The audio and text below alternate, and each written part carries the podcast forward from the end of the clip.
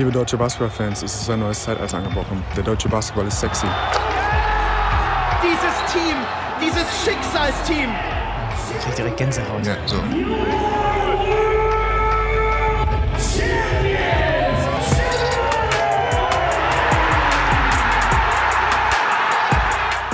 Und wir legen los. Per, ähm, nachdem wir vor zwei Wochen ja so einen Ausflug unternommen haben in ähm, den mentalen Bereich des Games, wollen wir den Mhm. Ausflug jetzt fortsetzen und ich würde sagen, so in einen richtig tiefen Urlaub einsteigen. Oder ich weiß nicht, ob es sich wie Urlaub anfühlen wird oder wie eine tiefe Wanderung durch den Dschungel des äh, mentalen Teil des Games. Also ich glaube, dieser Vergleich oder die, ähm, wie du es beschreibst, dass wir uns auf einen Ausflug gemacht haben, wir waren nämlich sehr unvorbereitet für diesen Ausflug. Das ist so, wie wenn man, glaube ich, so eine Radtour macht, wo man am Tag 60, 70 Kilometer fahren möchte und man hat nicht so eine geile, was sich äh, Hose an, die den Damm schützt, sondern einfach man macht sich mit Jeans oder so auf den Weg und merkt irgendwie nach, einer, nach 20 Minuten so, das wird böse enden. Wir waren natürlich ähm, gänzlich unvorbereitet. Wir sind da so ein bisschen reingestolpert in die Thematik und haben dann irgendwie mit stumpfen Waffen gekämpft.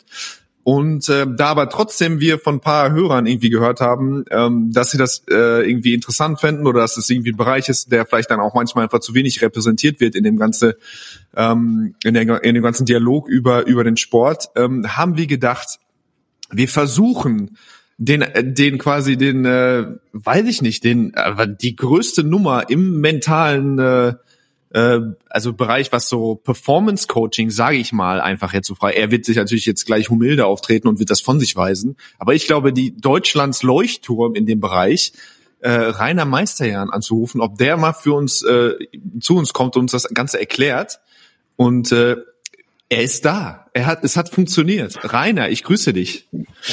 Grüße euch, Deutschlands Leuchtturm. Vielen Dank. Ja, oder? Also, ähm, wir fangen vielleicht einfach mal ganz von, wir fangen einfach nur mal bei dir an, weil ich, ich war ein Kumpel von mir, also ich habe von dir gehört das erste Mal, ein Kumpel hat mir angerufen, mich angerufen und meinte, Baba, ich habe früher mit einem zusammengespielt, ähm, der ist dann in die USA gegangen, der macht so ein bisschen Mentalcoaching und irgendwie gefühlt ein halbes Jahr später, äh, war ach ja, der arbeitet jetzt mit Tobias Harris zusammen.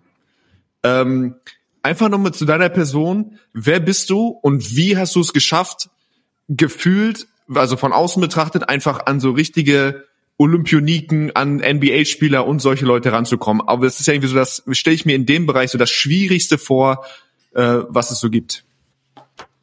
Ja, das war damals der Sadie übrigens, der uns äh, ver Richtig. verknüpft hat. Äh, Genau. Und ich, äh, ich habe damals ähm, in den USA studiert, also bin in Deutschland aufgewachsen, im Sauerland, habe dort äh, circa 20 Jahre gelebt, bin rübergegangen in die Staaten, ähm, habe äh, hab dort halt ge gespielt und, und studiert, meinen Bachelor gemacht und war dann nochmal in Deutschland, habe den Sadie dann am Hagerhof kennengelernt. Ich habe in Röndorf damals ein Jahr gespielt und ähm, genau, habe dann, dann am Hagerhof auch nebenbei gearbeitet. Da war der Sadie noch ganz jung.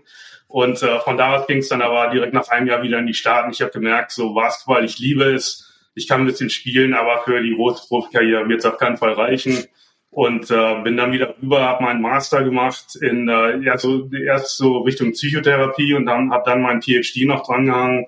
Und das ging dann eher Richtung Sportwissenschaften, Sportpsychologie und bin dann über die University of Tennessee war das damals äh, auch an Tobias Harris zum Beispiel rangekommen oder auch an Leute wie der Dale Ellis, den ihr vielleicht noch kennt. Äh, der Mhm. hatte damals auch äh, dort studiert und äh, war zu dem Zeitpunkt dann äh, schon nicht mehr aktiv, hat Tobias aber trainiert und äh, bin dann mit den beiden im Gym gewesen öfter mal und dann hat sich die Beziehung mit Tobias entwickelt und auch viele andere äh, Connections, die sich damals ergeben haben und äh, dann konnte ich halt ein paar Jahre später mein Business starten und interessanterweise bin ich dann auch damals 2010 war das circa. Ich kannte den, den Mike Koch sehr gut, ist ein guter Freund von mir. Über Mhm. den, der hat damals in Bonn noch gecoacht, über den konnte ich an den Chris Ensminger dann rankommen, den ich interviewt habe für, für meine Doktorarbeit. Und äh, Chris und ich sind bis, bis heute gute Freunde und der hat auch ähm, uns viel geholfen mit dem Business und, und, und äh, Klienten ähm, ja, ranschaffen und so weiter. Und deswegen bin ich auch in Deutschland ganz gut verankert mittlerweile mit Cortex. Wie würdest du deine, wie würdest du das, was du beschreibst, was du tust, also das, du sprichst von deinem Business, du hast eine Selbstständigkeit, Wie würdest du deine oder eure Arbeit beschreiben? Was, was machst du genau? Ich weiß, das ist wahrscheinlich dir sehr wichtig, das bestimmte Sachen abzugrenzen. Wir haben gestern kurz gequatscht, weil im Zuge von der Ricky Rubio Discussion ging es dann ja auch eher ins Klinische, wo geht eine Depression los, wo ist irgendwie ja, mentale Performance. Was, wie würdest du oder was ist so dein Gebrauch, deine Wortwahl, wenn du mit Leuten sprichst und denen versuchst zu erklären, was du so machst? Ja, also ich würde sagen, dass, äh, dass es erstmal wichtig ist, überhaupt da Klarheit zu schaffen. Und äh, wir, wir haben halt drei, drei Bereiche, auf die ich schaue. Wir haben einmal Mental Performance, das ist so der Bereich, in dem wir uns am meisten bewegen, wo es wirklich um, um äh, mentale Leistung auf dem Spielfeld geht und, und High Performance. Dann hast du am anderen Ende dieses äh, Spektrums, wenn man so sagen kann, Mental Health, wo es sehr um diese klinischen Themen geht äh, wie zum Beispiel Depressionen, wie er darüber gesprochen hat, hatte mit ähm, äh, bezüglich Ricky Rubio natürlich. Und dann hast du so in der Mitte den Mental Wellness Bereich, äh, wo, wo es sehr um, um, um dieses Wohlbefinden geht im tagtäglichen Leben, würde ich sagen. Deswegen kann man, glaube ich, diese drei Bereiche so als Pyramide sehen. Du brauchst diese Mental Health als, als Fundament sozusagen und baust dann Richtung Mental Wellness und dann in den High Performance Bereich Richtung Mental Performance. Und wir sind halt hauptsächlich im Mental Performance Bereich, aber auch oft im Mental Wellness und Life Skills Bereich. Ab und dann haben wir Klienten natürlich, die dann auch äh, Richtung ähm, Mental Health gehen, wo, wo wir dann vielleicht jemand anders noch mit ins Boot holen, der klinische Themen angehen kann mit der Person. Ich habe tausend Fragen, aber ich mache mhm. erstmal ähm, vor weiter, äh, um nochmal bei äh, nochmal bei jemandem wie Tobias Harris dann zu bleiben. Wenn du mit dem arbeitest, was bedeutet, also wie muss ich mir das vorstellen? Was bedeutet das? Wie involviert ist das? Also ich gehe, ich gehe davon aus, dass es sowas ist wie, oder ich weiß auch gar nicht, vielleicht ist es auch besser, wenn wir sowas abstrahieren. Ähm, das gibt wahrscheinlich in Phasen, vorher, wo du, wo ihr involviert seid, oder bist du vor Ort? Bist du dann viel in Philadelphia oder bist du, keine Ahnung, dann vorher ist ein Trade und du, dann fliegst du mit ihm mit oder so, wie so, also, ich, du hast ja wahrscheinlich viele du musst dich um viele Leute betreuen, da hast du dann wahrscheinlich auch irgendwie eine Hierarchie. So, wie ist so dein normaler Tagesablauf oder wie ist dann, wie präsent musst du sein? Was, keine Ahnung, wie ist so ein normaler äh, Tag im Leben von Rainer Meisterjahren? Von Dr. Rainer Meisterjahren? Oh, danke. ähm, ja, ein normaler Tag, ich weiß nicht, ob es den wirklich gibt, muss ich sagen. Also jeder Tag sieht ein bisschen anders aus. Jetzt in der Saison, da habe ich natürlich sehr viele ähm, ähm, Klientengespräche, oftmals über Video einfach, hier und da ein bisschen Reisen äh, vielleicht auch mal nach Europa, aber im Großen, im Großen und Ganzen sitze ich halt sehr viel im, im Büro zu Hause und äh, betreue aus der Ferne, mache Spielanalysen zum Beispiel auch. Das mache ich sehr viel mit Tobias, dass ich mir wirklich jedes Spiel von ihm anschaue und dann ihm äh, Feedback Reports schicke bezüglich äh, Focus, Body Language und, und solche Thematiken. Wie setzt er seine Werte um auf dem Spielfeld? Ähm, Hast du dann auch, sorry, hast du dann auch Kommunikation mit dem Trainerstab quasi? Also würdest, würdet ihr dann nochmal, gibt's da nochmal wie so eine Rückkopplung mit denen oder ist es quasi nur zwischen dir und Tobias? Oder wenn du sagst, ähm, keine Ahnung, Coaches wünschen sich oder ein Coach kommt zu dir und sagt, ah, ich, irgendwie da, da gibt er uns nicht genug oder da haben wir Probleme oder wie auch immer. Man muss immer so ein bisschen abwägen. In der NBA bin ich da immer super vorsichtig, weil oftmals wenig Vertrauen da ist zwischen NBA-Spielern und ihren hm. Organisationen. Also da kann man in in der BBL oder in Europa im Allgemeinen schon ein bisschen anders arbeiten, würde ich sagen, wo ich oh. oftmals als, als so, eine, so eine Art Facilitator auch agiere zwischen Coaching-Staff und Spielern. Das äh, habe ich viel in Würzburg gemacht, da war ich mit Dennis einige Jahre und äh, das hat da wunderbar funktioniert, weil Dennis auch sehr offen war. Aber in der NBA, da muss man schon ein bisschen vorsichtig sein. Wir haben in, Philly, in Philly ein sehr gutes Setup, äh, wo, wo mein Engagement halt über den äh, Sport Science Staff da praktisch läuft und äh, da schon Kommunikation da ist aber die mir auch einfach den Freiraum geben, meinen Job so auszuüben, wie ich das für richtig empfinde. Und natürlich auch so, dass, dass das Vertrauensverhältnis zu, zu Tobias halt äh, bestehen bleibt. Und ähm, ja, aber wie gesagt, das sieht in jeder Situation ein bisschen anders aus. In, in diesem Fall, äh, ich war jetzt gerade letzte Woche in Philly, habe mir da ein paar Spiele reingezogen und äh, mich dann mit Tobias mal getroffen. In den Playoffs ist es sehr viel mehr. Da war ich äh, in den letzten Playoffs auch wirklich bei fast jedem Spiel dabei auch on the road und gehe dann mit ihm zwischen den Spielen Kaffee trinken und äh, und äh, wir schauen halt, wie wir das nächste Spiel angehen und wie wir mit Adversity umgehen, ja, wenn es mal ein schlechteres mhm. Spiel war oder wie wir halt auch weiter auf positiven Aspekten aufbauen, weil es soll, soll schon proaktiv sein, ähm, so, so gut wie möglich. Und ich glaube, das ist auch das, was mal so ein bisschen verloren geht. Jeder, viele Leute denken, dass mentales Training nur für Spieler ist, die irgendwie abgefuckt sind oder so und ein Problem haben im Kopf, aber es ist auch wirklich für, für Spieler, die, die sich weiterentwickeln wollen. Und davon haben wir mittlerweile sehr viele und das, äh, ähm, da hat sich schon ein bisschen was getan in diesem Feld in den letzten Jahren, würde ich sagen. Ich möchte gar nicht den ganzen Podcast über äh, um Tobias Harris rum ähm, gestalten. Aber ein Aspekt, der mich daran noch interessiert, weil Tobias Harris da so ein spezieller Fall dafür ist, ist ja, dass er einer dieser Spieler ist, die wann immer irgendwelche Trade-Gerüchte aufkommen in der Liga, ist einer der ersten Namen, der genannt wird, ja, Tobias Harris. Tobias Harris würde irgendwie in diesem Paket sein, ja, dann schicken wir Tobias Harris nach Houston oder schicken Tobias Harris nach New Orleans. Das ist ja, also es, mir fallen wenige Spieler ein, die noch öfter in solchen Gerüchten involviert sind. Wie groß ist auch dieser Teil, ähm, gerade in der NBA, wo man es ja überhaupt nicht unter Kontrolle hat, wo man als nächstes hingeschickt wird, äh, wenn es tatsächlich passiert, das auch mit einzufangen, was da abseits des Parketts passiert. Das ist ein Riesenteil davon, hundertprozentig. Und in seinem Fall, der ist natürlich jetzt schon mehrmals getradet worden. Ähm, wir haben auch mit anderen Spielern gearbeitet, die, denen, denen es passiert ist. Und es gehört einfach zum Business dazu. Aber es ist halt trotzdem natürlich nicht einfach. Ja, und wenn es dann ein paar Mal passiert ist, er kann da jetzt mittlerweile erst 31, er kann da besser mit umgehen als vor zehn Jahren oder so. Ja, und äh, und äh, da, da helfen wir dann schon sehr viel und unterstützen unsere Spieler. Und man muss dann natürlich auch immer ein bisschen schauen, wa was sind so die Gründe, warum ein Spieler getradet wird. Ist es, weil, weil er nicht gut performt? Ist es, weil er sehr gut performt? Ist es, weil sein Vertrag einfach ein Asset ist, weil der vielleicht ausläuft und, und man dann Cap Space hat im Sommer? Und das sind halt alles Faktoren, die wir auch in unsere Arbeit mit einbeziehen müssen, natürlich. Ähm, ja, du hast es angedeutet, dass quasi dich alles so ein bisschen, dass es wandelt, dass es mehr Spieler gibt, die Bock einfach, die das vielleicht einfach auch als Tool sehen, ähm, einfach sich zu verbessern, besser zu werden, de facto auf dem Court. Wo ist für dich so die Altersgrenze? Wo hast du das Gefühl, ey, wenn du, also wenn du jetzt keine Ahnung, du bist ein Jugendspieler irgendwo, ab wann solltest du dich vielleicht darum kümmern oder gibt's gar keine oder wie, wie siehst du das? Ab wann sollte man vielleicht selber aktiv werden, wenn man Bock hat, ja, einfach nochmal irgendwie was, seine Palette oder seinen Werkzeugkasten zu erweitern?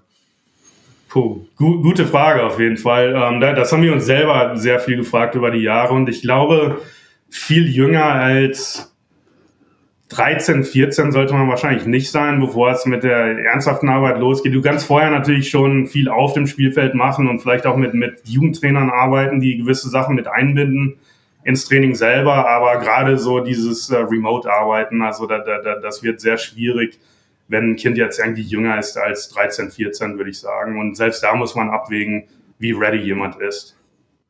Ja. Wie sind die Vereine aufgestellt? Wie erlebst du das so? Hast du Kontakt zu Gibt's Jugend? Gibt's die? Sind das die Landesverbände? Sind das die? Sind das die großen Organisationen? Sind das keine Ahnung in Deutschland die die Bundesligisten, ähm, die an dich herantreten? Sind das Spieler selber? Sind das Eltern von Spielern oder wo? Wie wie läuft das ab?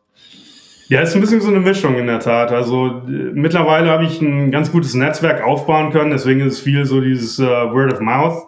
Aber es äh, kann dann über Vereine laufen, dass ein Trainer direkt an uns rantritt oder ein Spieler selber oder auch über Agenten zum Beispiel im Profibereich vor allem. Ja, und dann hast du natürlich so Akademien. Ich hatte den, den äh, Chris erwähnt, also den, in Ulm wird natürlich, ja. wie du weißt, viel mit, mit, mit äh, Jugendspielern, mit guten Jugendspielern auch gearbeitet äh, dass man über jemanden wie Chris vielleicht mal eine, eine Intro bekommt zu, zu einem Spieler oder zu, zu Eltern. Ja, ähnlich in Fechter, mit denen wir sehr viel mittlerweile machen, äh, ein sehr offener Verein, der, der, der, der sehr progressiv denkt in der Hinsicht. Genau, aber es kommt drauf an. Also man muss natürlich äh, schon schauen, wie, wie man den Einstieg findet auf verschiedene Arten und Weisen, weil es halt immer noch nicht super etabliert ist in Deutschland. Ich, ich weiß selbst nicht bei Bundesliga-Vereinen, wer da jemanden im Staff hat oder auch als, als äh, Berater einfach. Berlin, glaube ich, soweit ich weiß, ja, vielleicht noch ein, zwei andere Vereine, aber es ist, äh, es ist bei Weitem noch nicht wirklich etabliert. Hm. Was mich ähm, dann interessiert oder was ich sehr spannend finde, weil mir das gar nicht bewusst war, ist dieses Arbeiten auf einem Mikrolevel, also dass du Spielanalysen machst, ähm, dann mit Bezug auf, ähm, wie du gesagt hast, Body Language und, und Einstellung. Ich finde das ganz, ganz spannend, weil ich mir gar nicht vorstellen könnte, oder ich kann mir schwer vorstellen, wie man das bewertet. Also wenn man es jetzt an einem Beispiel macht, der nichts mit dir zu tun hat, glaube ich, ähm, aber jemand wie Luka Doncic, ne, der oft kritisiert wird dafür, dass er zu sehr mit den Refs redet und zu sehr abgelenkt ist und was auch immer, aber gleichzeitig ja auch irgendwie hat man das Gefühl, dieses Feuer irgendwie braucht und sich immer ähm, auch in so einen Flow reden muss. Wie läuft sowas ab? Also wenn du jetzt einen Spieler hast, der irgendwie dafür bekannt ist, dass er immer mit so einem gewissen Feuer spielt und dann vielleicht ein paar Mal über die Grenze schreitet, sind es dann diese Grenzüberschreitungen, die genauer unter die Lupe genommen werden? Oder sagt man vielleicht eher sowas wie, nee, geh ruhig bis dahin und wenn du ab und zu mal drüber trittst, ähm, dann ist es halt so. Ja, super Frage. Also ich glaube, Kontext und Persönlichkeit ist wirklich super wichtig, da in Erwägung zu ziehen, weil du, du hast halt Spieler, äh, die, die, die das halt ein bisschen brauchen. Mein Lieblingsspieler äh, damals war Reggie Miller und der, der hat halt auch genau sowas immer gemacht, immer so ein bisschen so, so die Reibereien gesucht und äh, in seinem Fall war das etwas Positives. Deswegen schauen wir zum Beispiel auch, wenn ich jetzt bei zum Beispiel bei Tobias mitzähle, wie oft im Spiel zeigt er irgendeine Art von negativer, in Anführungsstrichen, Körpersprache, dass er sich ein bisschen ähm, abfuckt wegen, wegen Call oder No-Call oder so. Und da, bei ihm verstehe ich mittlerweile, es geht nicht darum, gar keine negative Körpersprache in dem Sinne zu zeigen, sondern es geht darum, diesen optimalen Punkt für sich selber zu erreichen, ja, der der Motivation und dem Engagement, dem Fokus halt einfach dient. Ja. Das heißt, dass wenn er so sieben, acht Mal im Spiel sich irgendwie aufregt oder, oder was auch immer, das ist eigentlich sehr gut für ihn. Ja, und wenn es dann zehn, so ab zehn, elf, zwölf Mal geht, dann, dann, äh, dann wird es schwierig, weil dann der Fokus in die falsche Richtung geht. Ja, und so, so ist es bei vielen Spielern. Und dieser, dieser Threshold, der, der ist bei jedem Spieler ein bisschen anders. Und da ist Doncic natürlich ein gutes Beispiel, wo man schnell sagen kann, boah, der übertreibt und äh, der läuft da auch gar nicht mal in die Defense zurück und, und so weiter. Ja, aber man muss immer mal schauen, so auf welchen Punkt will man ihn dann wieder bringen, um das meiste aus ihm rauszuholen. Wenn du sagst, das ist recht individualisiert ähm, und das ist Kontext, hast du ein System, wie du, also quasi wie so eine Erstanalyse oder eine Anamnese, wenn du quasi so einen Spieler neu kennenlernst, also habt ihr, nutzt du da Tools oder wie würdest du da quasi so einen Prozess, wie geht sowas los? Wie geht eine Arbeit mit dir, mit dir los? Ja, genau. Also wir machen zu Beginn immer so ein Personality Assessment. Das ist, äh, das machst du so in 15 Minuten am Computer und, und dann schauen wir, wie bist du geschnitzt von der Persönlichkeit? Was motiviert dich? Was, äh, was treibt dich an im Leben? Ja, und wie ist das übertragbar auf das Spielfeld? Und wie können wir mit deinen Werten praktisch arbeiten, um das meiste dann aus dir herauszuholen. Also zum Beispiel, wie viel Bedürfnis hast du für Struktur auf dem Spielfeld oder auch abseits vom Spielfeld? Oder magst du eher so dieses, diesen free-flowing Style? Und wie kann man darauf eingehen und damit arbeiten? Ja? Oder wie wichtig ist es dir, wenn, wenn dir jemand jetzt äh, einen reinhaut ja, und, und äh, oder macht irgendwie zwei, drei Dreier gegen dich oder so, wie wichtig ist es für dich im direkten Matchup dann diese Revanche zu bekommen? Oder im Vergleich dann dazu eher, eher ja, fürs Team zu agieren. Ja. Und äh, genau, mit, mit diesen Werten arbeiten wir dann. Wir, wir erstellen dann auf den Spieler zugeschnittene Core Values, ja, und schauen dann, die, wie man diese Core Values dann auch umsetzen kann, konkret auf dem Spielfeld. Wenn ein Spieler sagt, ja, ich möchte mich identifizieren über meine Competitiveness, wie genau sieht das dann in der Umsetzung aus? Worauf soll ich achten, wenn ich mir ein Spiel von dir anschaue, um dann zu bewerten zu können, ob du deinen Core Values treu bleibst. Wie, wie wichtig ist auch, ähm, wenn man über so Gewohnheiten spricht und dranbleiben, sowas wie dieser, äh, diese, ich kenne den genauen Ausdruck dafür äh, jetzt gerade nicht, aber diese Shooters-Mentality vielleicht bei manchen Spielern, dass man, auch wenn man jetzt, keine Ahnung, zwei von 15 aus dem Feld ist, äh, einfach weiter wirft, einfach weiter diese Würfe nimmt, weiter die Sachen macht, die man normalerweise macht. Wie wichtig ist es, ähm, da so eine Konstanz zu halten versus dann sein Spiel aufgrund dessen, wie es gerade läuft, zu verändern? Ich glaube, es kommt darauf an, was für eine Art von Spieler man ist. Wenn man ein Shooter ist und das ist die einzige Rolle, die man auf dem Spielfeld hat, natürlich geht es darum, diesen Process-Focus dann beizubehalten und weiter drauf zu ballern. Ja? Ähm, ähnlich wie, wie äh, Joschka Ferner jetzt im, im, im Ulm-Spiel, ne, der 5 von 15 schießt, aber dabei bleibt ja, und den Wichtigen zur Verlängerung trifft. Ja, da, das ist genau das Mindset, was wir wollen bei Shootern. Und wenn du dann aber einen Spieler hast, der vielleicht ein bisschen ähm, ein bisschen mehr Versatility hat vom Skillset, ja, der, der vielleicht die ersten drei Dreier daneben macht, aber dann die Möglichkeit hat, mal in Post zu gehen oder in Transition etwas zu machen dann, dann ist das natürlich ein ganz anderes Thema, so in dem Kontext. Ja, deswegen mhm. müssen wir ja mal ein bisschen schauen, was ist das Skill, Skillset und wie arbeiten wir mit dem Skillset und mit der Persönlichkeit, um dann halt die entsprechenden ähm, ja, Behaviors zu, zu produzieren. Hättest du ein Beispiel oder müsstest du so aus dem Stegreif für dich, wer äh, so einen der toughsten oder mentalen beeindruckendsten, die du so kennengelernt hast in deiner in deiner Karriere oder hast du so ein Beispiel? Oder jemand, der sich krass, der sich so krass entwickelt hat, dass du irgendwann gesagt hast, so wow, was was ist hier passiert? Also wir haben über die Jahre viel ähm, Arbeit gemacht im Rahmen vom NBA Pre-Draft, auch für Organisationen, wo wir Spieler interviewt mhm. haben mhm. und Testing gemacht haben und so weiter. Und du weißt zu dem Zeitpunkt natürlich nicht hundertprozentig, aus welchem Spieler was werden wird. Aber wer mich da wirklich beeindruckt hat, ist zum Beispiel Donovan Mitchell, ähm, zum Beispiel äh, Bam Adebayo. Ja, mit Bam habe ich in Miami äh, viel Zeit verbringen können. Ähm, aber auch jemand wie, wie, wie Moritz. Ja, ich glaube, ich glaub, Moritz mhm. ist jemand, der wirklich alles rausholt, so aus seinen Möglichkeiten und trotzdem noch Potenzial mhm. nach oben hat. Und äh, das ist halt auch geil zu sehen, was unsere deutschen Jungs machen. Ja. Und ähm, naja, ich meine, natürlich hast du so einen Steph Curry oder so. Einen Steph habe ich nie kennenlernen können. Äh, Dwayne Wade habe ich zu Ende seiner Karriere kenn kennenlernen können. Ähm, war auch sehr spannend. Mit Shane Battier habe ich Zeit verbringen können, nachdem er schon äh, retired war. Und das war auch äh, spannend sein Mindset mal zu hören, wie er an Spiele rangegangen ist. Natürlich viel analytischer nochmal als viele andere Spieler. Ähm, heißt das, die, diese, diese ja, Mental Strength oder Mental Toughness natürlich auch auf verschiedene Arten und Weisen ausgedrückt werden kann, äh, je nachdem, wie, wie man geschnitzt ist. Ja, das ist interessant. Das war ja so ein bisschen das, was wir äh, irgendwie so mal, womit wir ge gerungen haben. Ähm, du hast es ja, glaube ich, gehört. So, was war so dein, äh, was waren so deine ersten Gedanken? Wo hast du das erste Mal dir die Hand vor, vor die Stirn geschlagen und dachtest so, Leute, äh, äh, was, was, was schmeißt ihr da alles in einen Topf oder ihr müsst da mal ein bisschen da oder wie, wie, wie sehr bist du zusammengezuckt, als du uns drei äh, Blinde hast, hast äh, irgendwie schwadronieren hören? Ja, hat er gut gemacht. Ich fand's ordentlich. Ich fand's ordentlich. Ja, der Jan hat's auch gut gemacht. Ähm, es ging natürlich um das Thema Mental Health also ja. in erster Linie. Ja, und, und deswegen mhm. ist, glaube ich, vielleicht ganz gut, dass wir heute so ein bisschen aufklären, wie hängt das mit Mental Performance und Mental Wellness zusammen, aber im Großen und Ganzen, also Respekt. Ja, weil für mich, ich denke mir halt, wir sind jetzt, dass die, die großartige Entwicklung ist, ähm, ein ganz anderes Bewusstsein dafür, dafür, ähm, dass man das, dass man das, wie gesagt, dass es ein, dass es ein Tool ist, dass man, dass man es benutzen kann, dass man einfach wirklich performancemäßig weiterkommt. Aber wir haben auch als Gesellschaft, glaube ich, einfach eine andere Sicht auf diese Dinge, auf, auf die Gesundheit.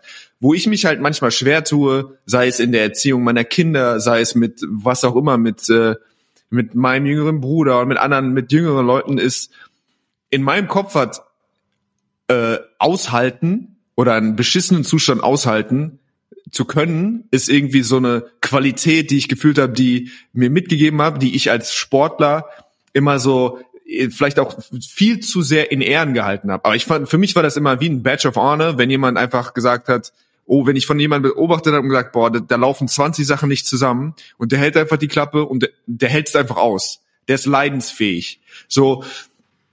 Und jetzt ist uns ja irgendwie allen klar, dass das in vielerlei Hinsicht äh, also negativ ist. Das ist jetzt nicht der richtige Appro also irgendwo oder vielleicht in manchen Bereichen einfach nicht der richtige Weg ist, mit Sachen umzugehen, sondern nicht einfach, ich fress das rein und ich halte den Mund und ich gehe nach Hause und äh, ich tu so oder ich tu, versuche so zu tun, als wäre nichts, sondern man kann daran arbeiten, man muss versuchen, diesen Zustand äh, wegzumachen. Gibt es das in deinem Kopf oder gibt es das bei dir, dass du manchmal sagst, so, es ist jetzt tough, aber wir müssen nicht daran rumdoktern, sondern es ist manchmal einfach tough oder man muss diese Qualität auch durch was durchzukommen, äh, durchzugrinden, ähm, das gehört einfach dazu. So, man muss es aushalten können. Oder wie, so, wie ist dein, wie ist dein Blick auf sowas? Das ist so dieser schmale Grad, wo ich immer nie weiß, okay, wo ist es mhm. einfach dumm? Lass uns mal das aufbrechen und nein, nein, das gehört zum Leben dazu. Man muss da jetzt einfach durch. Ja, ist ein spannendes Thema, so, weil ich, ich glaube, du hast schon recht zu einem gewissen Grad und man muss immer so ein bisschen abwägen, halt, wo dieser Tipping Point ist, ne, wo es dann einfach zu viel ist und, und man muss dann vielleicht das Ganze schon aufbrechen und, und konkret dran arbeiten. Ja, wir haben zum Beispiel Spieler hier und da gehabt, die ja richtig unzufrieden sind, weil sie kommen zum Team, sie denken, ich spiele 20 Minuten und dann sitzt man auf einmal auf der Bank und bekommt vielleicht mal so seine zwei, drei Minuten und naja, manchmal muss es halt einfach tolerieren und auch einfach ein bisschen diese, diese Perseverance zeigen. Ja, und dann kommt vielleicht aber trotzdem irgendwann dieser Punkt, wo man da mal schauen muss, okay, wie kommuniziere ich jetzt mit dem Coach mal? Statt dass ich so praktisch diese Wall aufbaue und einfach total zumache. Ja, weil das, äh, und das hatte sie auch so ein bisschen angesprochen, als Männer ähm, machen wir das natürlich ganz schnell. So, ne? so wird es uns ein bisschen in die Wiege gelegt und äh, trotzdem ist es wichtig, dann auch diese, diese Vulnerability zeigen zu können, sich öffnen zu können, um dann auch mit einem gewissen Ownership Sachen ansprechen zu können und, und äh, Kommunikation zu handeln. Und das, äh, das gilt einmal für Spieler, aber auch für Trainer. Wir arbeiten an solchen Thematiken ja auch mit Trainern. Ja, und das geht in beide Richtungen natürlich. Also ihr würdet quasi sogar auch Kommunikationshandwerkzeug zu, also jemandem Spieler geben. Also es ist nicht so, man arbeitet nur quasi in seiner an sich zu Hause, sondern es ist auch so, okay, du musst jetzt Lösungen, also ja, wie Lösungswege einfach angeboten und mit die, die man dann zusammen durchgeht oder so ein Gespräch auch irgendwie mal äh, simuliert oder wie kann ich mir das vorstellen? Ja, genau, genau so. Ja, also es geht schon darum, dass wir Spielern äh, oder Klienten im Allgemeinen Tools mitgeben, die sie dann auch wirklich anwenden können, auf und abseits vom Spielfeld. Kommunikation ist da ein Riesenthema.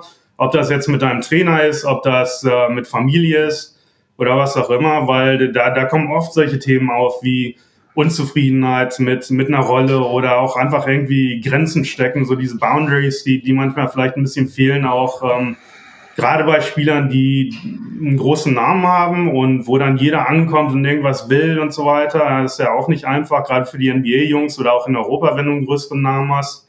Äh, deswegen arbeiten wir an solchen, solchen Sachen schon ganz, ganz konkret. Ich finde die, da diese Diskrepanz zwischen Europa und Amerika, falls die denn tatsächlich existiert, das ist zumindest das, was irgendwie immer transportiert wird.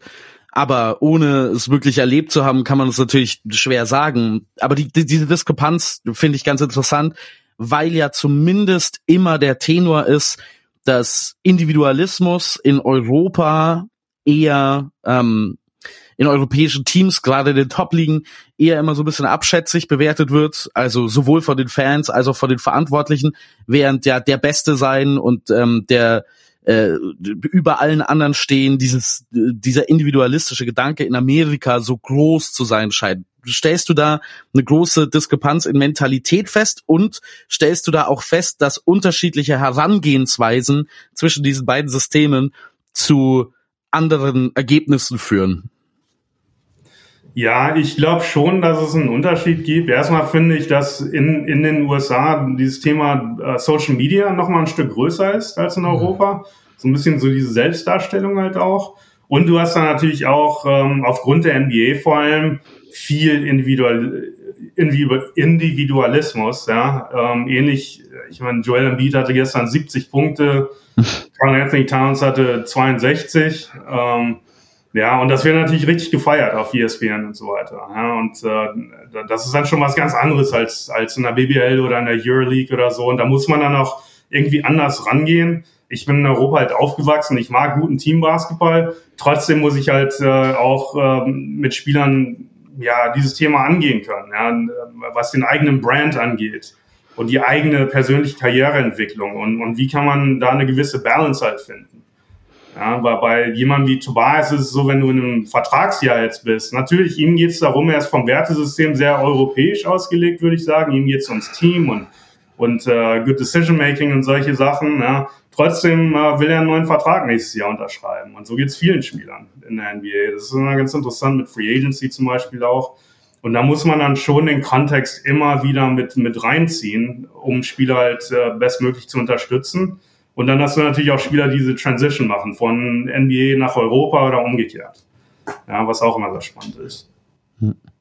Also ich würde jetzt nochmal hier, ich weiß nochmal nicht, wie, wo wir, wie lange wir bei einem Thema bleiben können.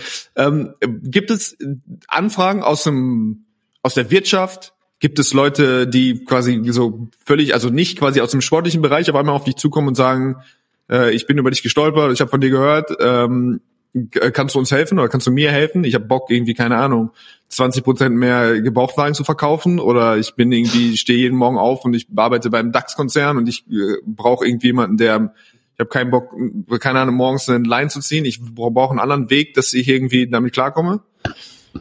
Ja, das, äh, das sind Tat Themen, in die wir jetzt auch ein bisschen reingehen gerade. Ähm, wir haben da jetzt äh, in den letzten Monaten zum Beispiel viel mit dem Jakob Fatih zusammen gemacht. Äh, der Jakob, der hat Fitix gegründet in Deutschland und, und äh, mit dem arbeiten wir jetzt gerade an einem neuen Projekt, äh, was er gestartet hat. Und das ist halt super spannend und äh, haben wir, wir haben jetzt auch in Deutschland hier und da im Businessbereich, im Unternehmensbereich äh, angefangen zu arbeiten.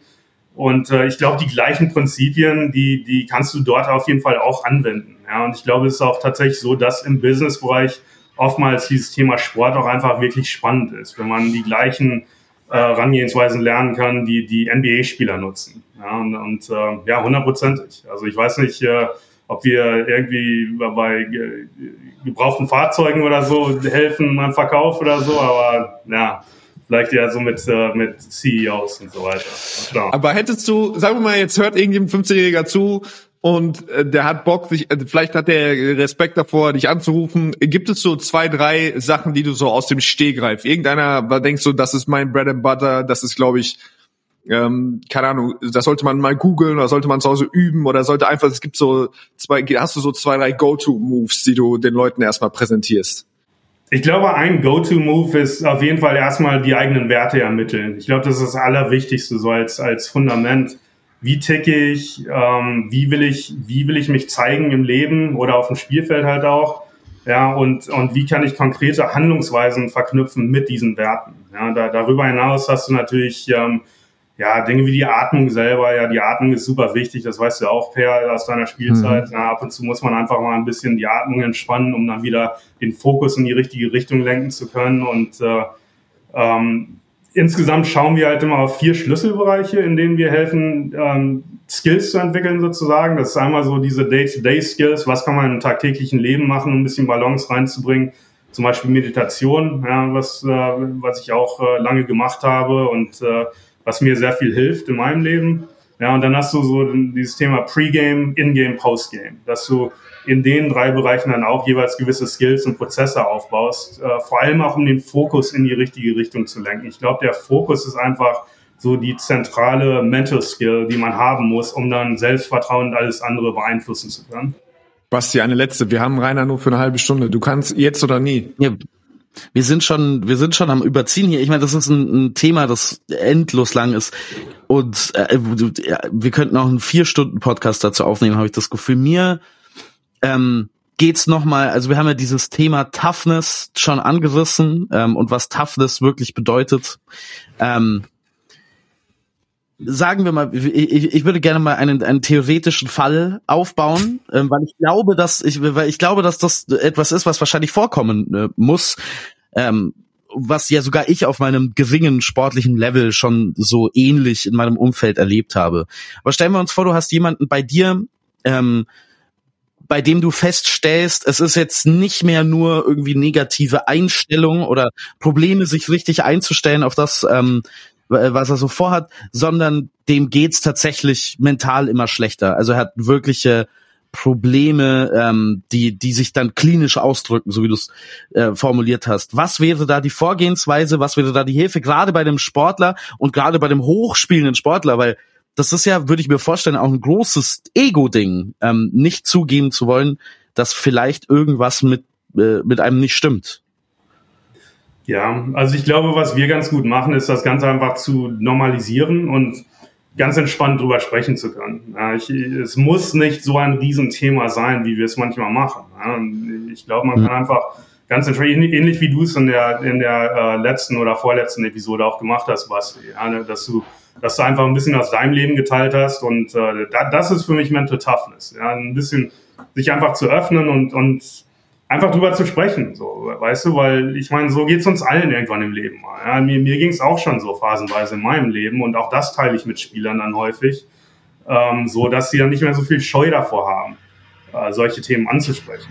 Ja, und äh, es äh, hängt dann natürlich viel einfach mit der Beziehung zusammen und ich glaube, unsere Herangehensweise ist halt nicht super technisch, es ist sehr, sehr, ähm, ja, so relationship-focused, wie man immer so gut auf Englisch sagt. Und äh, das macht dann schon einen riesen Unterschied. Und äh, auch vor allem, wenn man Beispiele nennen kann von Spielern, ähm, so in der NBA, Spieler, die jeder kennt, ja, die dieses Thema schon auch in der Öffentlichkeit angegangen sind. Kevin Love, DeMar DeRozan, ja, ähm, Kelly Oubre habe ich jetzt gesehen, der hat ein paar ganz mhm. äh, spannende Interviews ähm, gemacht.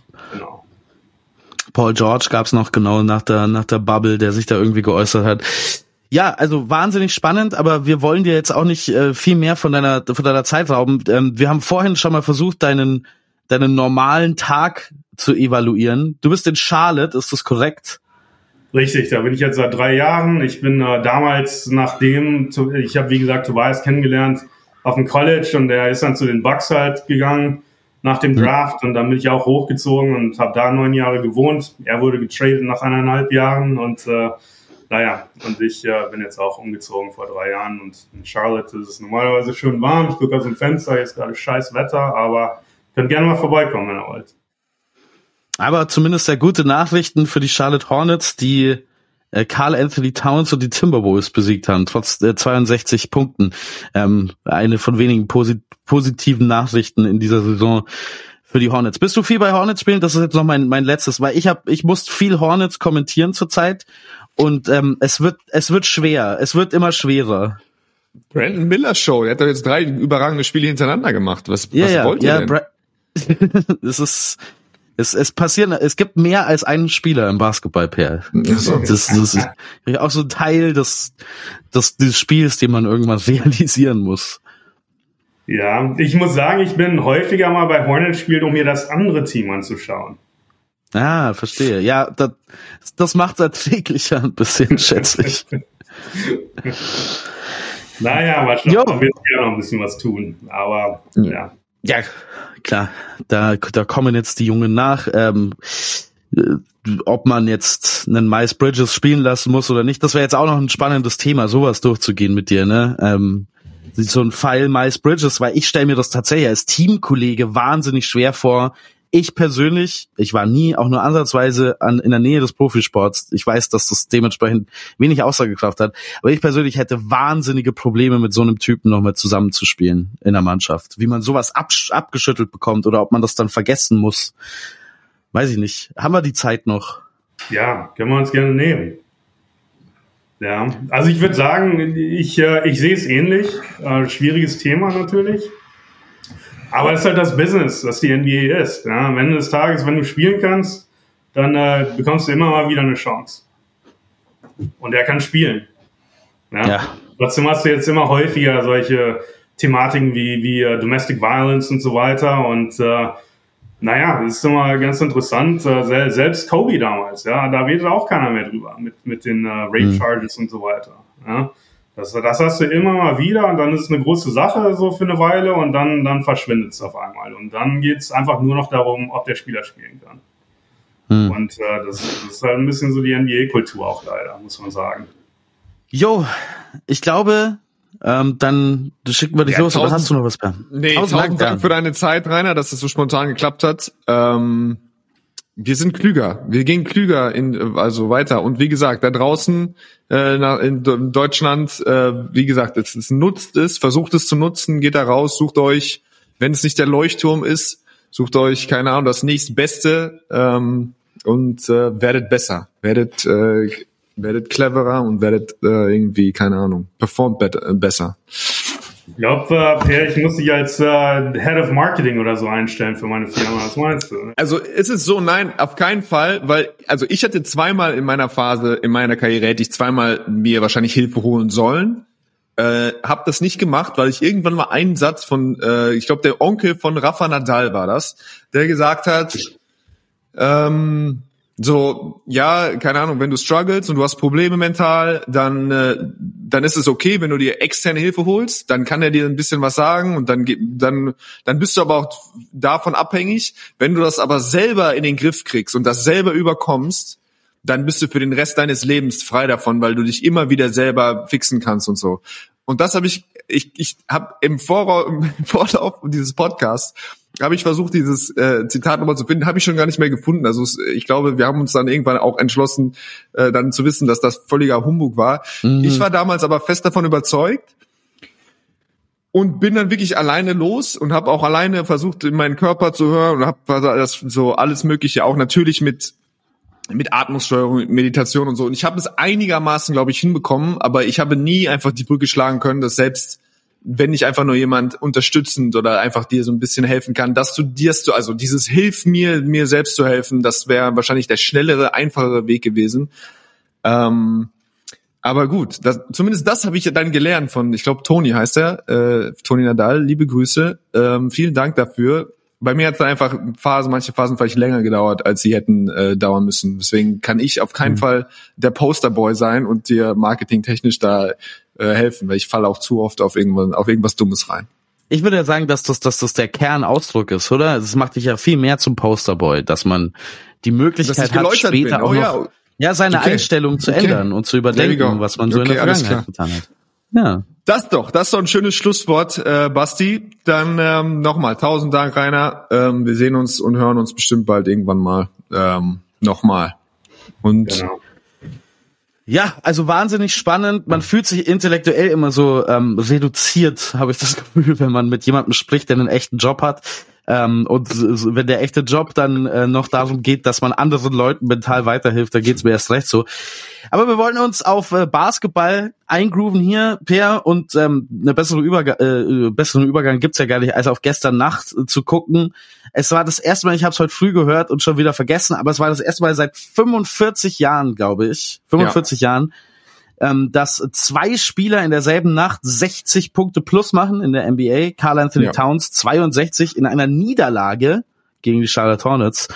Und Joel Embiid in seinem ersten Matchup mit Landsmann. Das dürfen wir nicht vergessen. Die beiden könnten zusammen in der Nationalmannschaft nebeneinander stehen. Äh, Victor nicht mehr, oder? Hätten sie können, aber jetzt nicht mehr, weil Embiid ja nicht für die USA entschieden hat. Basti, das ist dir ja, durchgerutscht. Äh, äh, erinnerst Doch. du dich noch an einen jungen Mann namens Paolo Banquero, der schon für die italienische Nationalmannschaft zugesagt hat? Also wenn Joel Embiid so langsam auf das Talent guckt, das Frankreich anzubieten hat, dann ja, muss man, muss man mal. Also ich bin mir ziemlich sicher, ich, die Entscheidung ist durch und er spielt für die USA. Gibt's gar keine, äh, ich glaube, also solange Nein, es gibt jetzt keinen, es gibt keinen Weg mehr zurück. No way back. Aber er hat ja die französische Staatsbürgerschaft und noch nie gespielt für Team USA. Also theoretisch ja, Also theoretisch, wenn er der größte Lappen sein will, der je rumgelaufen ist, dann kann er sich jetzt nochmal umentscheiden. Aber dadurch, dass er die quasi die Kritik schon geschluckt hat äh, und ja. sich für die USA entschieden hat, deswegen, nachdem ich gestern seine Performance gesehen habe, war mein erster Gedanke, okay, wer stoppt ihn in diesem Sommer? Ja. Muss, muss, wer nimmt ihn an die Kette? Ist es Joe Vogtmann oder ist es, keine Ahnung, ist es Mo Wagner, der ihn dann, äh, keine Ahnung, in, in Einzelhaft nimmt? Tough Matchup Mal schauen. beide. Nein, ich fand's ultra, ich fand's wirklich witzig. Natürlich ist es ein besonderer Abend, die zwei Spieler machen ein Granatenspiel. Aber wie könnte, es könnte nicht unterschiedlicher sein zwischen die Wahrnehmung, also beide machen, also erstmal so auf dem Papier, ich sehe das nur, keine Ahnung, macht 70, der andere macht irgendwas in den 60ern. Ich denke mir so, boah krass, erstmal dachte ich, der arme Carl Anthony Towns, klassisch er macht seine 62, natürlich an dem Abend, wo Embiid 71 macht und ich habe irgendwie auf jeder Headline war erstmal nur Embiid. Aber jetzt so im Nachhinein, nachdem ich ein bisschen was gelesen habe, also ist das ja wirklich Carl Anthony Towns esk, also bis zum geht nicht mehr. Er macht Aha. 62, sie verlieren, der Trainer stellt sich hin und nennt es immature, we didn't play the right way, bla, bla, bla, wir haben nicht die richtige Art gespielt, wir haben das Spiel disrespected.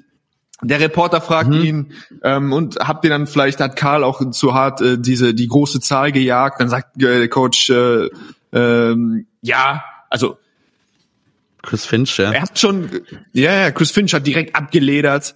Mhm. Also schlechte Stimmung nach 62 Punkten Kritik. Er wurde ja auch gebencht. Die letzten drei Minuten wurde er quasi runtergeholt vom Feld. Ja, das ist Wahnsinn, und ne? Deine Karriereleistung. Bencht, und er hat gebencht. Und er, und er hat 53 Punkte. Also er hat, glaube ich, 54, äh, ich glaube 43 zur Halbzeit und macht, legt dann sofort los, trifft drei Dreier und hat dann schon 53 Punkte. Äh, Anfang drittes Viertel. Und dann sind es natürlich auch nur 62. Also Carl Anthony Towns macht 62 aber es ist schon nur 62, weil er hatte schon Anfang des Viertel 53 verloren, kriegt Stress vom Coach und wird in der entscheidenden Situation wirklich hart gefault, kriegt den Pfiff nicht und sie verlieren das Spiel. Ja. Für mich Wieso, also ich spreche für uns beide, glaube ich, ich weiß es gar nicht. Also kannst du ihn leiden? Ist es dein Typ? Magst du ihn als Spieler? Magst du ihn als so als die Persona, Ui. die von die du siehst als äh, in der Medienwelt? Weil gibt es einen Spieler, der 62 machen könnte und es läuft schlechter für ihn medial und von der Wahrnehmung her als Carl Anthony Towns?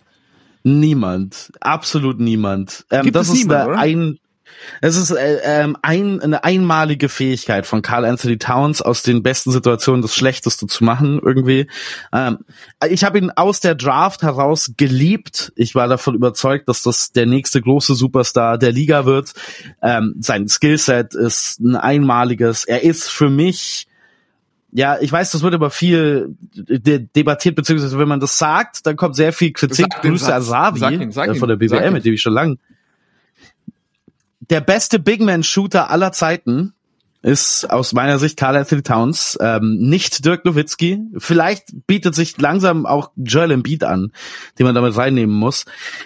Carl Anthony Towns ist ein Wahnsinnstalent, der leider nicht weiß, was er sagt. Manchmal, also es gibt halt so viele peinliche Momente, ne? Also wie er da mit Patrick Beverly zusammensitzt nach Ende der Saison letztes Jahr und dann sagt, what we did in the playoffs was more impressive than the Denver Nuggets. Ähm, ja, muss man auch erstmal so hinbekommen, nachdem, also er ist ja auch, nicht mehr ganz jung, ne? Also er ist ja eigentlich ein NBA-Veteran, dreimal All-Star gewesen, ähm, mit den Erwartungen reingekommen in die Liga, dass das der große Center der Zukunft wird. Mm, Das ist es dann nicht ganz geworden.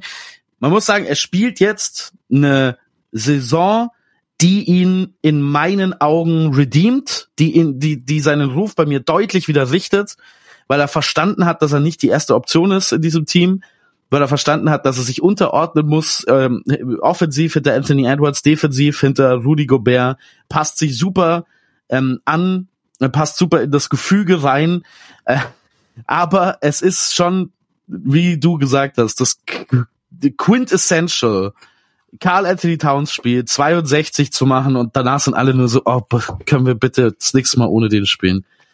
Und, und auf der Gegenseite genau andersrum. Also Embiid, klar, die gewinnen, ist zu Hause, er macht über 70 und ist katapultiert ihn gefühlt so nochmal in andere Sphären. Ich habe ja vorher, die letzten Wochen kamen immer diese Videos, ähm, dass er ständig umfällt bei jedem Kontakt und irgendwie er hurt sich an die Freiwurflinie und was so was in den Playoffs reicht's dann wieder nicht und so weiter. Und ich habe das Gefühl, das Spiel im Gegensatz dazu war jetzt so äh, ja, keine Ahnung, eine Hand an der MVP-Trophäe und keine Ahnung, wir singen jetzt erstmal wieder Loblieder. Zu Recht ja auch, Ja. weil einfach die, also das Zahlenwerk, was er da jetzt auflegt, ist einfach vom anderen Stern. Also Aber ich, ich weiß jetzt nicht, was genau in dem Spiel speziell jetzt gegen die Kritik, die du gerade davor geäußert hast, sprechen soll. Nein, ne? also ich, ich spreche lediglich von Wahrnehmung. Ich, ich spreche lediglich, Ja, ja, ich ich meine, also äh, das Spiel von Carl Anthony Towns, dass sie jetzt verlieren, ändert oder dass er ein Plus, Plus Minus von null hat bei einem Spiel, wo er 62 macht, also quasi Mhm. Nicht mal die Minuten, die er selber gespielt hat und wo er 62 Punkte, hat, er, er hat das Team irgendwie mit einem Punkt gewonnen. Ähm, das ändert irgendwie nichts an dem, was sie machen und trotzdem ist es für mich, also jetzt erstmal Stand heute, wahrnehmungstechnisch könnte es nicht, also Ja, ja. diametral auseinandergehen. Ja, ja, selbst äh, ähm, also ich meine, Joel Embiid gestern 23 Freiwürfe, ein Mann mit 23 Freiwürfen. Es ist schon das Spiel von Joel Embiid, ne? also da müssen wir gar nicht drum drum reden. Er ist ein, ein, wie man im Amerikanischen sagen würde, Foul Merchant in vielen Situationen, was er aber halt auch dadurch machen kann, dass er unstoppbar ist auf andere Art und Weise. Also versuch ihn mal es ist schon wirklich manchmal nicht anzuschauen, wie er hinten, wie er stürzt. Ja, ja, So. ja, ja. Es ist ja, ja. wirklich also, nicht anzuschauen. ähm, er ist momentan einer der größten Flopper der Liga aus meiner Sicht, aber ähm, in dieser Liga wird halt Flopping, also das muss man mal klar sagen, so deutlich belohnt, ne, in ganz vielen Fällen, diese Superstar-Calls, ähm, die es da gibt, ne, also selbst Austin Reeves ist ja ein großes Thema. Austin Reeves, der irgendwie viermal so oft an die Freiwurflinie geht wie so mancher Star in der Liga, weil er halt einfach in Gegner reinspringt und dann den Kopf nach hinten wirft. Ähm, es ist schwierig, weil das Offensivspiel so betont ist, dass die Defensive, hat man das Gefühl, oft wenig machen darf. Ähm, was tatsächlich die Defense führt aber alles so ein bisschen weit weg vom Thema. Es stimmt, ähm, aber äh, äh, es stimmt diese unterschiedliche Wahrnehmung ähm, von beiden, was aber auch mal wieder für diese NBA-Berichterstattungsbubble und Welt spricht, wo alles gleich so hyper thematisiert wird. Ne? Also 70 Punkte im Spiel ist geil, aber es bedeutet ja nichts. Ne? Gerade gegen die San Antonio Spurs, wo glaube ich, in den letzten zwei Jahren jeder Spieler der Liga sein Career High hatte. Ich glaube, jetzt sind, haben sie dann alle durch. Wenn man in äh, zehn Jahren auf die Record Books gucken wird, wird bei jedem All-Star aus dieser Zeit stehen Career High against the San Antonio Spurs, Career High against the San Antonio Spurs, weil die so schlecht sind defensiv. Ja, Victor Wembanyama kann dann alleine auch nichts machen. Ähm, ich rede mich, ich habe das Gefühl, ich rede mich gerade hier äh, in, in so ganz Nein, lass laufen, alles gut. Ich, was ich sagen möchte, ist, eine Sample Size von einem Spiel bedeutet nichts. Ne? Und wenn Ja. das Spiel 70 Punkte und 18 Rebounds sind, dann ist, ist es geil. Aber das ändert jetzt nichts daran, dass Joel Embiid in den Playoffs nicht aussah in der Vergangenheit wie der Joel Embiid aus der Regular Season. Es sind einfach zwei unterschiedliche Spieler. Ja. Und dieses Nick Nursige, fast immer nur an der Freiwurflinie mehr Isolations statt diese Post-ups in, in diesem, den, den, also diesen Hezzy Pull-up, den er jetzt, Hm. also den er schon immer auch irgendwie hatte, so, aber ich meine, er schießt ja auch 90 Prozent von der Freiwurflinie oder 88 Prozent von Ja. der Freiwurflinie. Ähm, ja, Vogelwild. Äh, Man, äh, man, man darf gespannt sein, wo das, äh, wo das hinführt. Aber auch bei mir war das. Also wir reden davon, die so bei mir das ist auch. Ich war eigentlich hasserfüllt. Ich meinte, ich kann mir den nicht reinziehen. Ich sehe immer nur diese kleinen Clips. Das ist auch diese selektive Wahrnehmung, womit mein Gehirn halt gefüttert wird. Ich wurde halt jetzt die letzten Ja. Wochen nur mit diesen komischen Szenen gefüttert. Der Algorithmus war da, äh, hat geliefert. Und jetzt ist ein Spiel und dann gucke ich mir halt wirklich einfach mal so einen gefühlt so einen 20-minütigen Ausschnitt an, was er dann tatsächlich so macht. Und dann ist meine Meinung einfach wieder eine komplett andere. Naja. Ähm, Ja, also, also ähm, es ist natürlich nie in eine der beiden Richtungen so extrem, wie man es wirklich dann wahrnimmt, über wenn man nur Zahlen hat oder nur so Mini-Videos.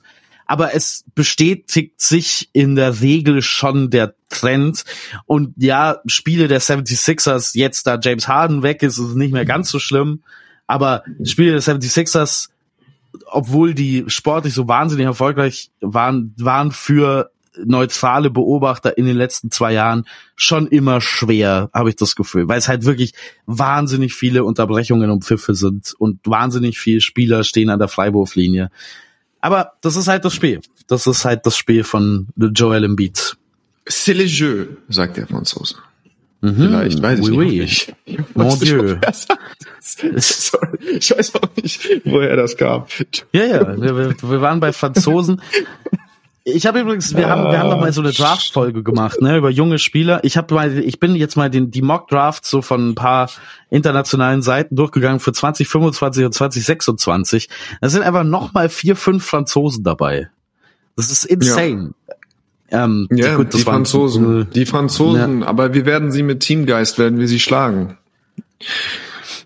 Regelmäßig.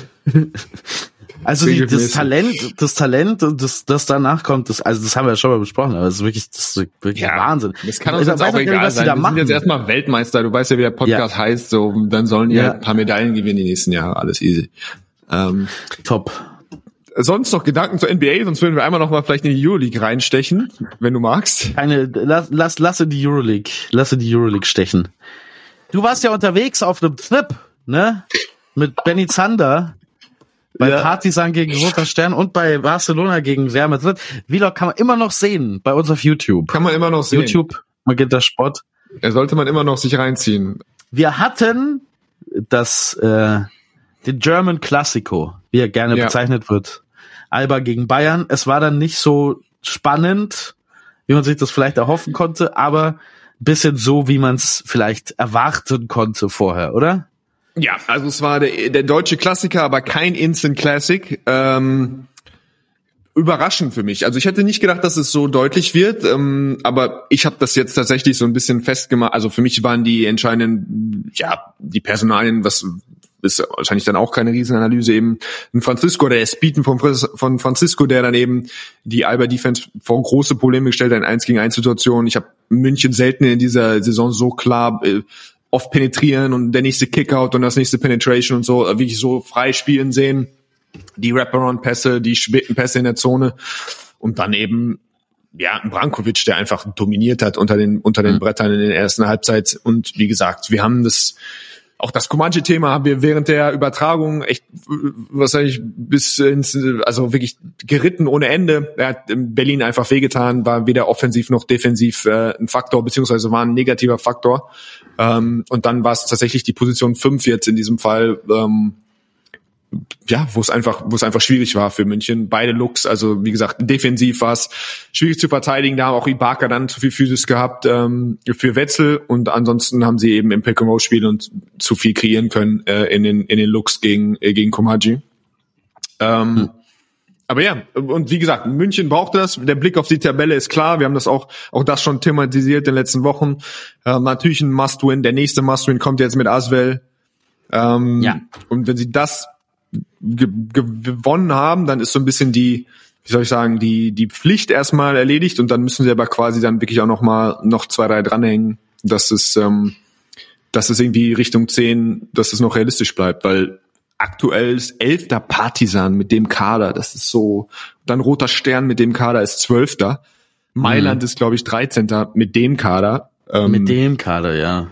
Die drei müssen sie halt einfach auch noch einkassieren, beziehungsweise es müssen dann noch ein, zwei Mannschaften rausfallen. Und außer Valencia ähm, kann ich mir eigentlich keine Mannschaft vorstellen, die so richtig eine so eine große Schwächeperiode jetzt irgendwie ähm, an den Tag legt, dass sie es München einfach machen, da irgendwie rein noch reinzurutschen. Dann natürlich noch die Kuriosität vielleicht des Spieltags. Monaco mit 24 Sieger gegen Real Madrid, nachdem er in der Woche zuvor von Palatinaios völlig abgeschossen wurde. Die sind ein bisschen ja. so die, die hin und her, die bipolare Mannschaft, wenn man so möchte, der Liga aktuell. Also äh, es geht entweder alles oder äh, es geht äh, nichts. Dritte Niederlage für Real Madrid. Hast du das Gefühl, da war irgendwas zu sehen, wo man jetzt sich dauerhaft nee ähm, Sorgen ja, es war für mich einfach oder? sloppy. Es war für mich einfach sloppy aus, aus Madrid-Sicht. Ähm, 33 Punkte im ersten Viertel abgegeben. Also die ersten zwei Angriffe sind quasi so Semi-Transition. Real findet kein Gegenspieler und es ist ein einfacher Pass auf den Flügel und es ist ein offener Dreier von Diallo und dann Otara. Ouattara? Ouattara? Ouattara. Ouattara. Ouattara. Ja.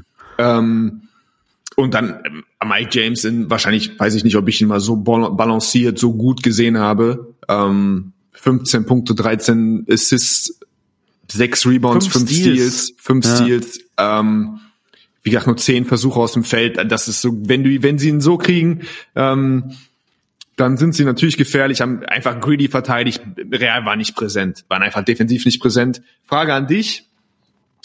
Wer, für wen war das der größere MVP-Case? Für Mike James oder für Walter Tavares? Weil er nicht da war und in dem Spiel, in dem er nicht da ist, verliert Real mit 24 Punkten und gibt 100 Punkte ab. Ähm, für mich ist es der größere Case für Mike James, weil er aber auch für mich deutlich mehr Anspruch hat auf den MVP-Case überhaupt als Eddie Tavares jetzt in der speziellen äh, ja, Saison. Gut. Ich weiß, dass Eddie Tavares die letzten Wochen deutlich besser spielt, aber ähm, also wenn du erst mal sechs Wochen brauchst, um reinzukommen, dann ist es für mich schon ein bisschen schon ein bisschen spät, um dann noch wirklich ins MVP-Rennen einzulaufen. Außerdem ist Real Madrid ja besetzt von MVP-Kandidaten. Ne? Also die nehmen sich, das ist so ein bisschen dieses, als Steph Curry und Kevin Durant zusammen gespielt haben, war so die implizite, äh, die, die, implizit darin, dass keiner von den beiden MVP werden kann. Und, und trotzdem war es so, wenn man sowas gesehen hat, immer Campazzo bisher vorne. Also glaube ich, ja, hatte Näschen noch vorne. Der ist jetzt also schwach. Campazzo war wirklich, äh, das glaube ich, das schwächste Saisonspiel gemacht. Mhm. Ist sowas, also wir haben jetzt rausgehört, einen schwachen Start verzeihst du nicht, MVP-technisch. Verzeihst du oder rechnest du Head-to-Head-Duelle mit ein? Weil, ich meine. Nein, gar nicht. Null. Gar nicht, ah, schön. Nee, weil es so eine geringe Sample Size ist. Es sagt so wenig. Sagt so hm. wenig aus über die Saison hm. von dem Spieler. Diese hm. 1 gegen 1 Duelle, ähm, sind für mich auch immer sehr schwierig, ähm, daran irgendwas zu beurteilen. Weil es kann ja sein, dass Joel Embiid und äh, Nikola Jokic irgendwann aufeinandertreffen, aber wer die, was, wenn die sich gar nicht verteidigen? Oder was, wenn Denver ein ganz besonderes Scheme hat, um den Ball aus den Händen von ihm zu, kann man das dann bewerten anhand dessen? Ich finde nicht. Ähm, und so, so geht's ja, mir auch. Solche Dominanz, einfach, wenn einfach sowas passiert, sagen wir, okay, du kannst das alles nicht bewerten, schwierig, schwierig, so viele Störfaktoren aber dann nimmt einfach, keine Ahnung, du siehst einer dominiert das Spiel und der andere geht unter. So, das bleibt auch nicht Ja. bei dir hängen. Möchtest du, wenn du auch selbst wenn du dich Nee. dagegen sträuben möchtest, okay. Das ist der klar. Russell Westbrook Case vom vom unverdientesten NBA MVP aller Zeiten, der ähm, gegen die Superstars irgendwie durch Zufall mehr vielleicht oder weil er eben dann seinen inneren Schweinehund, von dem wir heute auch schon gesprochen haben, so besonders anfeuern konnte, ähm, die ganze Saison über mega Spiele hingelegt hat, nur damit seine Mannschaft dann in eine sechs äh, Niederlagenserie gegen Charlotte äh, wir waren damals noch schlecht. ist gut, dass man Charlotte immer nennen kann für wer war schlecht in der Saison. Gegen Charlotte, Orlando und so weiter und so fort gegangen ist. Also es ist äh, zu wenig aus meiner Sicht. Es geht geht um Konstanz. Es geht darum, eine gesamte Saison über abzuliefern auf einem ähnlich hohen Level. Es geht natürlich auch um Verfügbarkeit. Ne? Wenn du jetzt irgendwie 15 Spiele verletzt verpasst, dann ist das auch schon ähm, wenig für mich. Und es geht tatsächlich auch beim MVP für mich zentral darum, wenn wir uns vorstellen, dieser Spieler fehlt jetzt. Wie stark verändert das den Outcome für diese Mannschaft? Da kann man natürlich sagen, Facundo Campazzo würde schon wahnsinnig fehlen. Aber ich würde auch gleichzeitig sagen, ja gut, also dann spielt man halt einfach mit Hesonja und Musa und da ist dann schon Und genug Creation das da. wäre aber, das wäre dann tatsächlich bei Real, wäre es für mich am Ende Tavares. Auch wenn du es nicht siehst an Statistiken, für mich ist der Spieler, den sie am wenigsten verlieren dürfen, um das Ding zu gewinnen, ist Tavares. Und es ist nicht. So. So Hm. Ja, viel vielleicht dazu, aber da da sind wir ja gerade ja. mit Embiid, da haben wir diese kuriose Situation, dass die NBA Ja. seit diesem Jahr quasi sagt, du kannst nur einen Award gewinnen, welchen auch immer, wenn du 65 Spiele gemacht hast. Was sind deine, was Mhm. Embiid sind deine ist er ist nicht, auf, äh, genau, nicht ist auf dem on Kurs, pace. das zu verpassen. Genau, er ist auf dem Kurs, Ja, das genau. knapp zu verpassen. Wie würdest Ja. du, sagen wir, er will das Ding gewinnen, weil es sind ja auch, je nachdem, was du für Trophäen gewinnst, das fließt ja auch in die in die Vertragstage ein, wie viel Geld du maximal verdienen kannst. Das sind dann ja wirklich Millionenwerte, die quasi Mhm. Ich glaub, bei ihm NBA First Team oder so. Ich glaube, bei ihm hat es keinen Unterschied mehr, weil er schon MVP geworden ist. Ah, Ich okay. glaube, da hast Ah, du okay. schon schon den Max Aber First unlocked. und auch nichts mehr, keine First Teams mehr, kein gar nichts mehr. Ja, ja, ähm, also ich weiß, für was das, die, die Regel gemacht wurde, dafür, dass Spieler halt keine Spiele mehr verpassen oder nicht mehr so viel Load Management betreiben, was auch immer. Ähm, ich find's schon schwachsinnig, ähm, weil ich nicht das Gefühl habe, dass in den vergangenen Jahren die Leute, die bewerten sollen, ne, also die, die die All-NBA-Teams wählen und die persönlichen ähm, Auszeichnungen, ich habe selten das Gefühl, dass die wirklich weit daneben liegen bei irgendwas. Ne? Also die Russell Westbrook-Saison, da war es diese Geschichte gegen Saisonende. Ähm, da ist man mal ordentlich daneben gelegen. Ansonsten finde ich die MVP-Wahl gerade und auch Defensive Player of the Year und so eigentlich immer recht okay. Also selten gibt es dann einen Fall, wo es wirklich ähm, sehr schwer nicht stimmt und dementsprechend braucht man ja für aus deren Perspektive diese Regelung schon gar nicht mit den 65 Spielen und es sollte schon den Wählenden, äh, die ja eigentlich fast alle irgendwelche Art von Basketball-Experten sind, überlassen werden. Ja, okay, der hat jetzt 62 Spiele gemacht statt 65. Aber ich meine, der scored 36 Punkte im Schnitt bei Aber was? ja, ja, das verstehe ich. Aber glaubst du, es ist ein Ja. Mechanismus, um die Wahl zu präzisieren? Oder ich, es ist ja auch eigentlich nur ein Mechanismus, um die Spieler zu zwingen, zu spielen. Zu spielen. Und das Ja, ja. scheint ja zu funktionieren. Also wenn ich jetzt mir Kawhi angucke, wenn ich mir, ich glaube schon. Ich glaube, Also wenn du jetzt ins eintauchen würdest ins Zahlenwerk, dann ist es die Saison, wo die ganzen, wie sie alle heißen, äh, die ganzen klassischen, die Anthony Davis und Kawhi und keine Ahnung, Embiid und so spielen mehr Spiele, als sie in der Vergangenheit gespielt haben. Naja, also Joel Embiid spielt jetzt weniger als letzte Saison zum gleichen Jetzt hör Zeitpunkt. bitte auf mit diesen eiskalten. Deswegen sprechen wir auch von ihm, weil er der Einzige ist. Ja, Okay, ich frage dich so. Du bist, du bist Daryl Morey und es sind noch fünf Spiele. Und Embiid muss alle fünf spielen, damit er MVP wird. Und Embiid möchte spielen. Was machst Ja. Daryl Morey sagt sofort ja. Weil Daryl Morey. Was sagst du? ähm, Was sag ich? Ich sag Spiel. Ja. Aber ich sag immer Spiel. du? Uh. Okay. Also, ich bin natürlich jemand, der der Medizin vertraut, ne? Und wenn wenn es jetzt heißt, das geht wirklich nicht mehr. Und diese Back-to-Backs sind natürlich auch absolute Killer. Die tun, die tun gerade Spielern, die dann älter werden, sehr weh. Ich habe jetzt das Gefühl, ähm, in den letzten Wochen, ne, also jetzt sind zuletzt ja keine, haben sind aus sehr traurigem Grund Dejan Milojevic äh, gestorben als Assistant Coach der Golden State Warriors, aber die hatten äh, dementsprechend jetzt eineinhalb Wochen oder so kein Spiel mehr. Aber die hatten davor innerhalb von zwei Wochen, glaube ich, zwei oder drei Back-to-Backs und man merkt Steph Curry an, dass er nicht mehr kann. Also er kann einfach nicht mehr spielen auf dem Level, ähm, wenn er so viel spielen muss. Das ist natürlich brutal äh, und bei Back-to-Backs muss auch definitiv noch was gemacht werden. Aber dieses random irgendwelche Spiele aussitzen, ähm, weil man auf den Schedule guckt und dann sagt, ja gut, also da gewinnen wir eh oder da verlieren wir eh, das nervt mich. Das mag ich überhaupt nicht. Ähm, ebenfalls ein Warriors-Beispiel, als äh, die Warriors in Milwaukee gespielt haben und halt wahrscheinlich einfach auf den Schedule geguckt haben und gesagt haben, ja, also das ist das Auswärtsspiel, was wir auf jeden Fall verlieren werden. Steph Curry sitzt, ne, und dann ist, ist man dran irgendwie fünf auf fünf Punkte, fünf Minuten vor Schluss und denkt sich, ja, das wäre eigentlich gar nicht schlecht, wenn Steph Curry jetzt mitspielen würde, ne.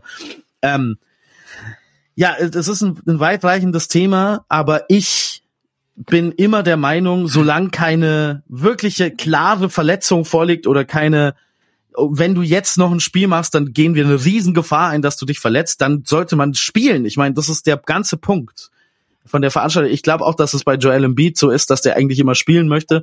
Und Daryl Morey ist ja einer der GMs, wenn du einen GM suchst, der seine Spieler gerne für persönliche Auszeichnungen qualifizieren möchte, dann ist die, der Nummer eins Kandidat Daryl Morey, der ja persönlich sogar anruft bei Leuten wie Zach Lowe und dann sagt, hey, wieso hast du nicht für meinen Guy gestimmt und so. Also ja. Also aus dir wird kein Manager mehr, so viel sehe ich. Ähm, du wirst, in, wenn du im Vorstellungsgespräch sagst, die sollen einfach immer spielen, mir scheißegal. Ähm, das ist halt so dann wird es eng für dich, dann werden wir dich, das Schöne ja. ist, dann werden wir dich weiter als Fernsehexperte bei oder Kommentator bei Magenta haben. Ja. Ähm, hast du noch was? Ich hätte noch eine Sache, die ist aber vielleicht okay. unangenehm für dich.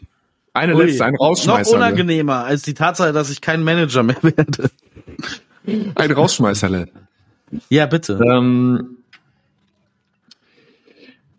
Augustus Ui. Schuljauskas hat, äh, ich klaue kurz, ein, ein, ein, ein, ein Nugget, den er heute Morgen rausgelassen hat. Ich dachte, hat. es ging, geht um den Kaiser. Ich war jetzt schon ganz, nee, nee, nee, ganz nee, aufgeregt. Nein, nein, auf keinen Fall. Ähm, also ein paar Statistike, äh, paar statistische Änderungen äh, seit äh, Trinkieri Trainer ist bei Jalgiris und er ist seit fünf Spielen dort. Also das heißt, fünf Spiele kann man so als kleine Stichprobe vielleicht benutzen.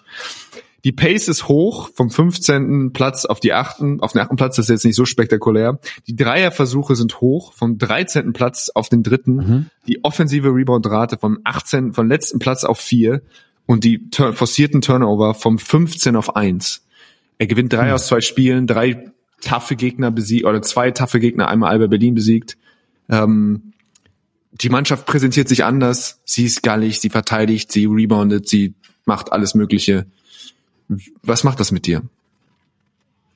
Hm. Ähm, nicht viel. also, ich glaube, dass der Effekt des neuen Coaches ähm, also wir rechnen das noch ein. Das ist die, das ist die Affe mit Hut-Theorie. Die Affe mit Hut-Theorie sagt, neuer Trainer, es ist völlig egal, wer da kommt alle sind motiviert, alle erhoffen sich noch eine neue Rolle, es ist ein Neustart, mhm. der, der vorher auf der Bank war ein elfter Mann und der hat keinen Bock gehabt, hat denkt jetzt, okay, vielleicht, wenn ich mich jetzt richtig hart trainiere, so kriege ich eine Rolle. So, Karten ja. neu gemischt. Normalerweise ist, wir sagen, sind vier Spiele, es sind so, vier Spiele ist Affe mit Hut-Theorie. Mhm. In meinem persönlichen Kopf. Es ist jetzt das fünfte Spiel und du sagst, das wird sich alles wieder normalisieren und ähm, okay. es ist nicht Trinkeri, sondern es ist einfach nur dass der Fakt, dass dann jemand anders steht. So. Also weiß ich nicht. Also ich, ich kann ich glaube, Andrea Trinchieri funktioniert besser als jemand, der vor einer Saison eingreifen kann. Wir haben aber ja auch schon diese Saison Trainer gesehen, die uns vom Gegenteil überzeugt haben, ähm, in Jasikevicius vor allen Dingen. Ähm, aber wir müssen schon mal ein bisschen schauen, auch auf das, äh, auf die Gegner, gegen die Jalgiris gespielt hat in dem in der Phase. Ne? Also sorry, aber gegen Alba, dann auf den Deckel bekommen gegen Villeurbanne, mhm. dann gegen Valencia knapp gewonnen, dann abs abgefieselt worden vom FC Barcelona und jetzt das einzige überraschende Ergebnis ist ein Sieg, dieser deutliche Sieg gegen Fenerbahce Istanbul.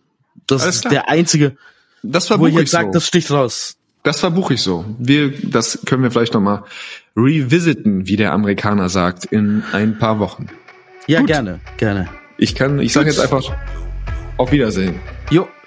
Bis dann. Tschö.